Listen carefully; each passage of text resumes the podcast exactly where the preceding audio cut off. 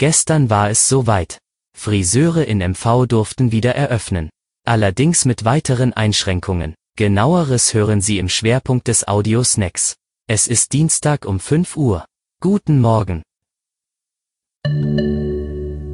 Vorweg die regionalen News. Als Reaktion auf die steigende Zahl von Corona-Fällen in Kindertagesstätten im Landkreis Ludwigslust-Parchim sind neue Impfaktionen geplant.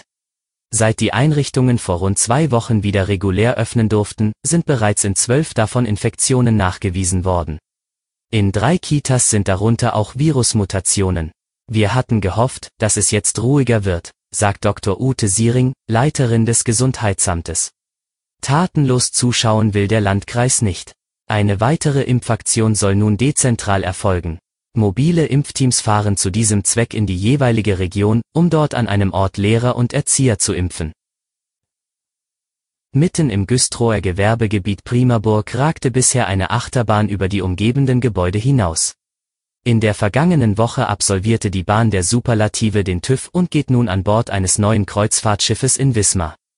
Geplant ist, dass die Passagiere dann 55 Meter über dem Meeresspiegel auf 303 Meter Strecke den Fahrspaß mit 60 Stundenkilometer erleben können. Zum Schwerpunkt. Wir hatten bereits vor der Eröffnung zwei Telefontage. Aber auch jetzt steht das Telefon einfach nicht still.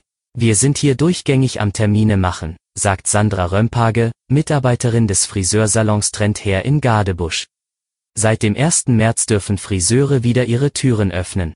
Und wie schon bereits bei der ersten Wiedereröffnung im Mai 2020 gibt es diesmal keinen Haarschnitt ohne Termin. Das sei für die meisten Kunden jedoch kein Problem. Alle hätten viel Verständnis für die bestehenden Maßnahmen. Für Inhaberin und Friseurmeisterin Nadine Pieper ist die Wiedereröffnung am 1. März sogar ein doppelter Grund zur Freude. Genau vor einem Jahr hatte sie ihren Salon eröffnet, als ihr die Pandemie mit dem ersten Lockdown einen Strich durch die Rechnung machte. Nur durch die Corona-Hilfen konnte sie sich über Wasser halten. Ihren Mitarbeitern konnte sie nur ein Kurzarbeitergeld zahlen. Doch die kommenden Tage werden sehr anstrengend für sie und ihre sechs Mitarbeiter. Bei der ersten Wiedereröffnung kamen an einem der stärksten Tage 68 Kunden. Deshalb rechnet Nadine Pieper auch diesmal mit viel Kundschaft, und die 10 Quadratmeter Regelung, die die erlaubte Anzahl der Personen im Geschäft nach der Fläche bemisst, macht die Situation nicht leichter. Das war Ihr Audiosnack. Alle Artikel zum Nachlesen und Hören gibt es wie immer auf svz.de-audiosnack. Bis morgen.